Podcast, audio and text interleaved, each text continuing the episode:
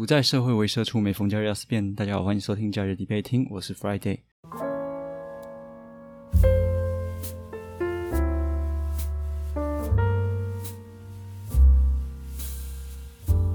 现在的时间是二零二二年的八月五号下午三点半。今天请了一个特休，呃，在家里面休息，因为快要被工作操到操到快挂了，受不了了，所以得休息一下。今天的这一集跟以往可能会比较不一样，因为我想要稍微分享一下，呃，我作为一个前半导体的工程师，关于目前的产业，像是先进制程还有成熟制程啊，他们到底有哪些差异？那到底距离有多么的遥远？去做一个看法的分享。那至于为什么要听我分享呢？明明。就有那么多 podcast 或者是财经频道还是什么的，明明资讯就那么多。那我觉得有一个重点就是在于说，真正在半导体产业的人，他们可能都很忙，忙到他们没有办法分享他们自己的一些想法。那我虽然已经离开这个产业，但至少曾经待过，曾经漂亮过。那当时我在台积电是做七纳米的，所以至少在那个时间段的资讯啊。以及我所拥有的一些知识，我是觉得可以稍微拿出来跟大家呃分享看看的。那回顾一下最近我们生活周遭发生的事情哦，其实有很多的大事啊，包含了美国联邦众议长佩洛西，呃，他最近有访访台嘛？那他这个访台的时候，也引起了我们隔壁邻居中国大陆的。挑逗了他的敏感神经，所以呢，他就文攻武赫，然后做一些军演啊，射一些飞弹啊，在海上打一打，死了一堆鱼啊，大概是这个样子。在这样子的环境之下，好像战争一触即发。结果今天，哦，也就是八月五号，今天台湾股市屌涨一波，涨了可能哎，好像指数涨了三百点左右吧，出乎大家的意料。所以从现在这个开头啊。可以发现说，嗯，现在时局是非常的动荡的啊。那今天想要分享一个是关于比较偏市场方面的东西。那想要谈谈的是关于半导体产业它的先进制程跟它的成熟制程。会有这样的想法，主要就是呃，虽然时间不长，但是我以前也是在居居待过一阵子。那当时对这个产业也稍微有一点点的认识。其实虽然现在已经不做这个产业，但是还是一直有持续的在关注。到了近期，呃，大家常在讨论说，诶，先进制程可能就是台积电的天下，顶多再加三星跟 Intel。那成熟制程可能就是联电、世界先进，或者是呃中芯或者力基电呢一些比较二线的厂商，那他们觉得激烈的竞争，然后已经变成一个红海了。那在这边啊，对于这样子的时局啊，我其实有一些看法，就是先进先进制程，台积电它到底厉害在哪里？那它到底领先的对手多少？台积电是否还会再继续呃呃股价还会继续的涨？那或者是二线厂商联电、世界先进，他们股价是否还是会继续的跌？那关于这些事情啊，我其实就是作为一个前工程师啊，前居居的工程师，有一些想法，所以来分享一下。那首先先讲一个有点有趣的新闻：众议长佩洛西到了台湾之后，我们的执政党说啊，他其实有去拜访台积电，然后有跟呃董事长刘德英讨论了一些事情啊，还有关于晶片法案。美国有一个晶片法案，不晓得大家知不知道？最近通过的，针对于晶片一事啊，有一些嗯，佩洛西跟刘德英之间的个会晤。对，那这个是呃我们的执政党讲的。那可是台积电又发表一个声明说，哎，他们没有。呃，刘德英没有见到裴洛西，哎，很吊诡。我们执政党跟台积电的公开声明是不一样的。那是这是在今天八月五号的新闻啊，所以实际上是怎样不晓得。但我们都可以很明确知道，台积电对于这个世界，或者对于美国，对于台湾本身，无论在什么地方，台积电都是非常重要的。那它到底有多厉害？我就从二零一二年开始讲起好了。二零一二年是我刚上大学的时候，所以如果听众们去回推，就可以知道我现在几岁。我二零一二年刚上大学，那那个时候我是懵懵懂懂的，什么不知道。在当时的台积电啊，它的制程工艺已经可以做到二十八纳米的晶片了。那我现在讲到这个二十八纳米啊，大多数的听众可能都会有点概念，因为很常在新闻上看得到这个东西啊。那简单的说呢，晶片的开发跟进展啊，一般来说大家都会相信有一个摩尔定律，然后这是由英特尔呃的一个创办人他去提出的，它的内容就是说，机体电路上面可容纳的电晶体的数目啊，每两年就会增加一倍。另外还有的说法是说，十八个月就会，呃，那个晶片的效能就会提升一倍。所以它的意思就是说，原则上是每隔一段时间，可能一年半到两年，一个晶片上面所含的电晶体数目啊，就会大幅度的增长。电晶体的数目要增长，那它上面的每一个构造就必须要缩小。讲的复杂一点的话呢，呃，要讲复杂一点吗？嗯，我想想看，用最简单的说法去讲的话，我刚刚提到了二十八纳米啊，就是说你这一个呃晶片里面，它最小的线路就是二十八纳米。我觉得这是应该，这是一个最简单理解的概念啊。那我这边就不讨论它是怎么做的。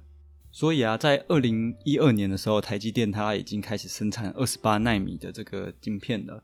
那在同时啊，台湾还有另外一个厂商叫做联电哦，它算是二哥吧，台积电大哥，联电二哥。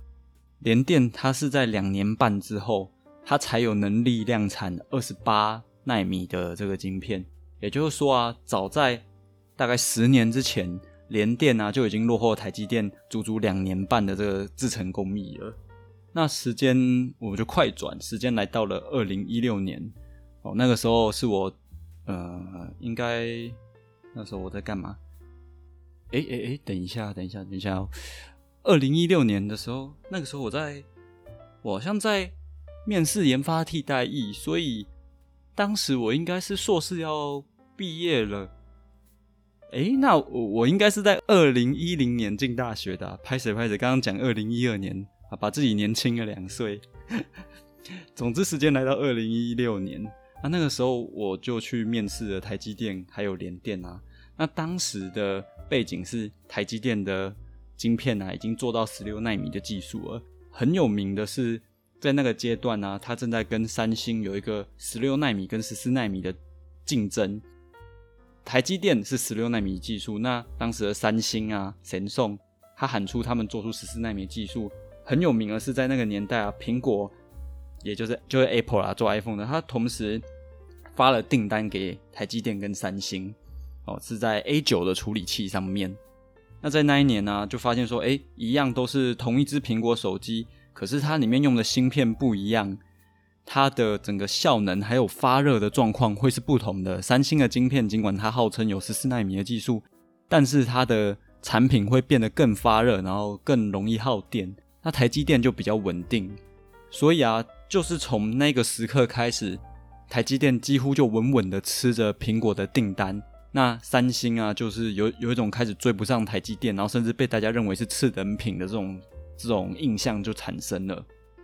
那当时我刚刚讲我在面试台积电跟联电嘛，那个时候我面试联电的时候，我有问主管说：“诶，台积电现在很有名，它正在跟三星抢这个十六纳米跟十四纳米的市场。那联电呢？”我就问主管说。哎，我之后想要进你们这边工作嘛，但呃，现在联电的开发能力是如何？那当时联电的主管是跟我说，呃，我们联电也有要做十六纳米啊，而且快的话可能明年就会做出来了。我们正在积极的研发什么什么。呃，当时我听，哦，其实也没有慢多少嘛，那联电很快就会上了，一下就追上了吧？我在想，结果实际上是，呃，印象中一直到了二零二零年吧，还是二一年？印象中联电它好像。它就是维持着那个二十八纳米，也就是我刚刚讲的，二零一四年联电它才开发出来二十二十八纳米，一直到二零二零年的时候，呃，联电最小的线宽就还是只有二十八纳米，所以它这六年也不能说没有进步，但是它的研发能力明显的落后台积电还有其他一线厂商。我也不晓得当初我二零一六年面试的那个主管他是怎么想的 他他唬烂我吗？还是他当时真的以为他们有办法开发出十六纳米的晶片？诶，即使到了二零二二年的现在这个当下，连电都还是做不出十六纳米的晶片。那后来啊，我故事继续讲下去，我在二零一八年的时候，我进入了台积电。那当时的 GG 啊，它正在量产七纳米的晶片。那这个七纳米的线宽的产品啊，对应到的产品是 iPhone 的 x S。哦，那那个时候 iPhone x S 还蛮蛮有名的，是不是第一次导入 Face ID 啊？我有点忘记了。但总之呢，七纳米的芯片就是给苹果，然后做 iPhone x S。那在隔年，哎，还是当年，我自己也买了一只 iPhone x S，超他妈的，不知道，很不爽，因为那只那一只 iPhone x S 我自己买的，我用不到一年，它就变成砖块了，就是直接开不了，就坏死了，整只死掉，我就觉得很离谱，看七纳米三小，所以我后来跟我台积电的前同事啊，我们在聊天，他们就说啊，一定就是你当时呃进台积电。顾那个产线上面七纳米，你没有弄好啦，罪有应得，报应到自己身上了。总之，当时我进去台积电的时候，我是在做七麦七纳米的啊。在二零一八年的时候，我就有一个印象，当时的主管啊就已经有跟我讲说，七纳米之后啊，呃，还有一些好像是什么五纳米跟三纳米的的一些规划，他其实就已经有一个 roadmap 了，他们大概知道现在七纳米是怎么做的。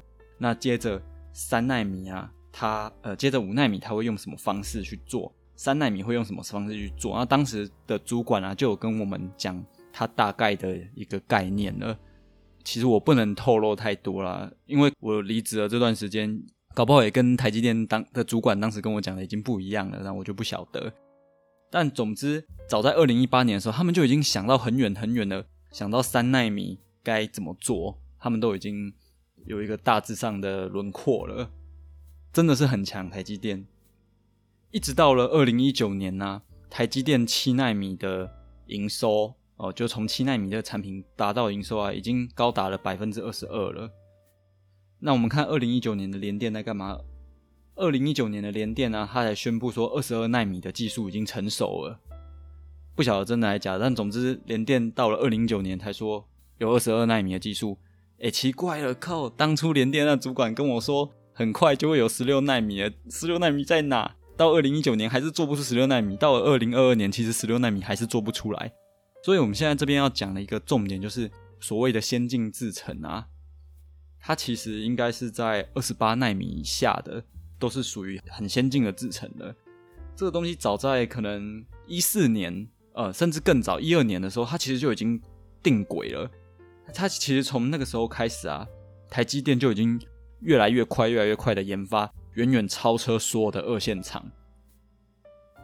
所以十年前哦，台积电就已经有这样的领先的技术，一直到至今哦，直到现在，二线厂是完完全全的无法追上台积电。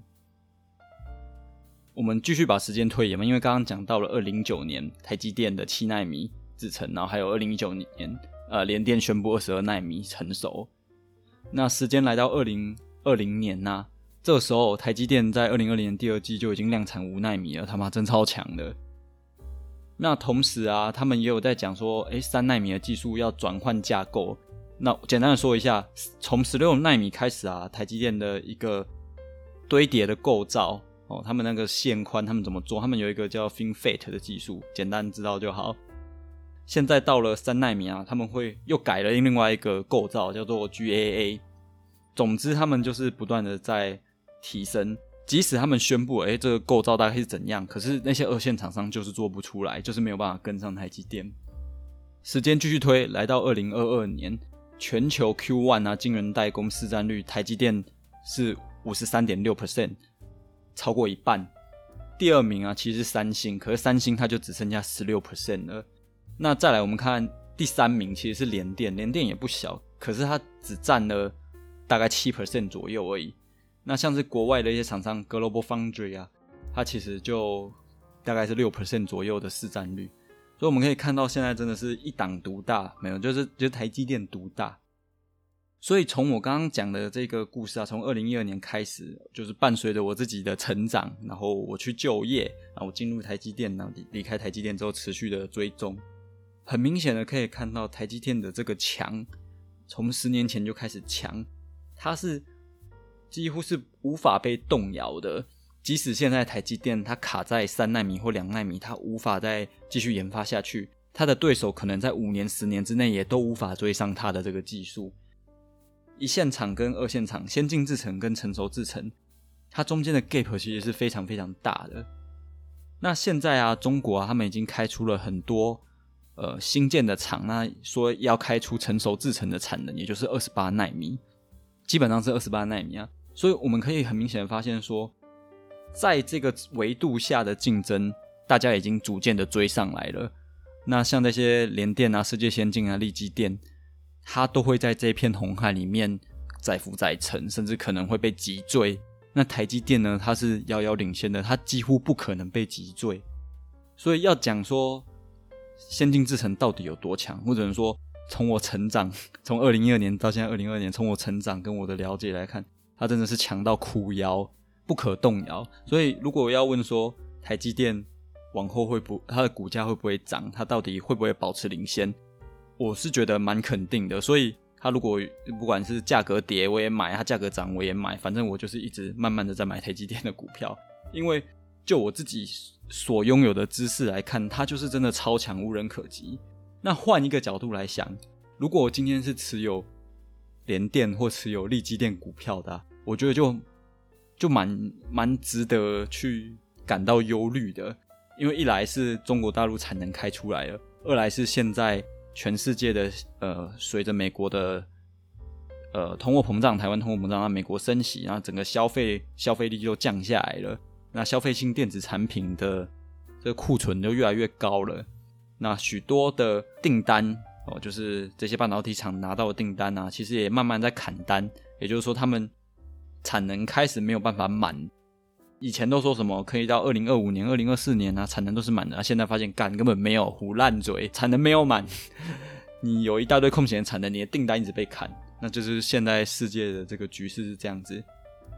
所以啊，个人是认为，像这些成熟制程啊，恐怕只会越来越差。纵使它在短时间之内，它可能会有一些股价上面的反弹，可是我觉得那也是短期的。你可能拉长了三年、五年，我觉得它终究。这些成熟制成、这些二线的半导体厂商，它始终都还是会慢慢的，呃，股价会掉下来，然后也是会慢慢的没落下来。我个人是觉得联电世界先进是这样，更不用说像是利基电好了。你知道利基电这间公司啊，其实它是在它的前身是利晶半导体啊，或者是利晶科技哦，它是原本有。有倒过的，你知道，就是 这间公司它倒了，然后它在二零一二年的时候，它又重新挂牌上市了，死而复生。可是你就要去想说，这间它曾经倒过公司啊，它现在用的一些设备啊，其实也都是那些比较老旧的设备。那它实际上的生产能力到哪里呢？呃，就以刚刚我们讲的那个最小线宽一个芯片里面的元件，它最小线宽来讲的话，其实立基电现在能力。主要是在做四十纳米的制程，四十哎，天呐，他连二八都还不到。然后立基电现在说，呃，他很努力的在研发二十八纳米的东西，那他相信他会有一定的，呃，在未来会有一定的地位。好，再回顾我刚刚前面讲的二十八纳米是什么时候的事情？台积电在二零一二年就已经做到了，即使是联电二线厂商，也在二零一四年的时候做到二十八纳米。立基电到现在，它的制程能力也只不过是四十纳米，二十八纳米都还做不出来。所以在二零一二年年底的时候，很多人跑去买利基电，他们觉得说利基电大有可为啊，左打连电，右踢世界先进。那个时候我其实就没有买它，因为我觉得它的制成能力就不到，它就不是很没有那么强悍，你知道吗？就是他的董事长虽然画的很漂亮的图，可是他们实际上就没有到那个能力，所以我会觉得持有利基电股票非常非常的危险，尤其是现在一大堆。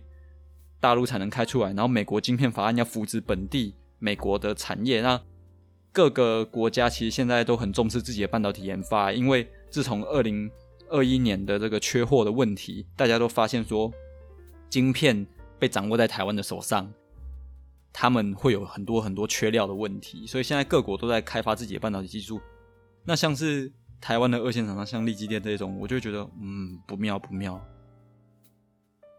今天讲的主要是想要分享我对于先进制程跟成熟制程这个，他们究竟有差多远，能力到底差了多少？从一些时间轴上来看，然后从一些以前我自己的个人经验来看，所以今天其实是就是一个一个分享而已吧，我没有要 debate 什么东西。诶，如果真的要 debate 的话，就是说，嗯，成熟制程 no good，大家最好少碰。先进的台积电，赞赞赞，买买买，十万青年十万干，继续轮班救台湾，大概就是这样子。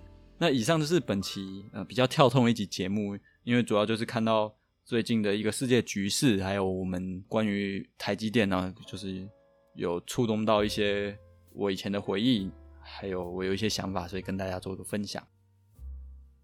如果你喜欢本期的节目啊，或者是偶尔也想听听看我分享有关于工程师或者是产业，不管是半导体还是化工业的，如果你觉得这样还不错的话啊，欢迎在 Apple Podcast 上面留言给我知道。那也欢迎大家去。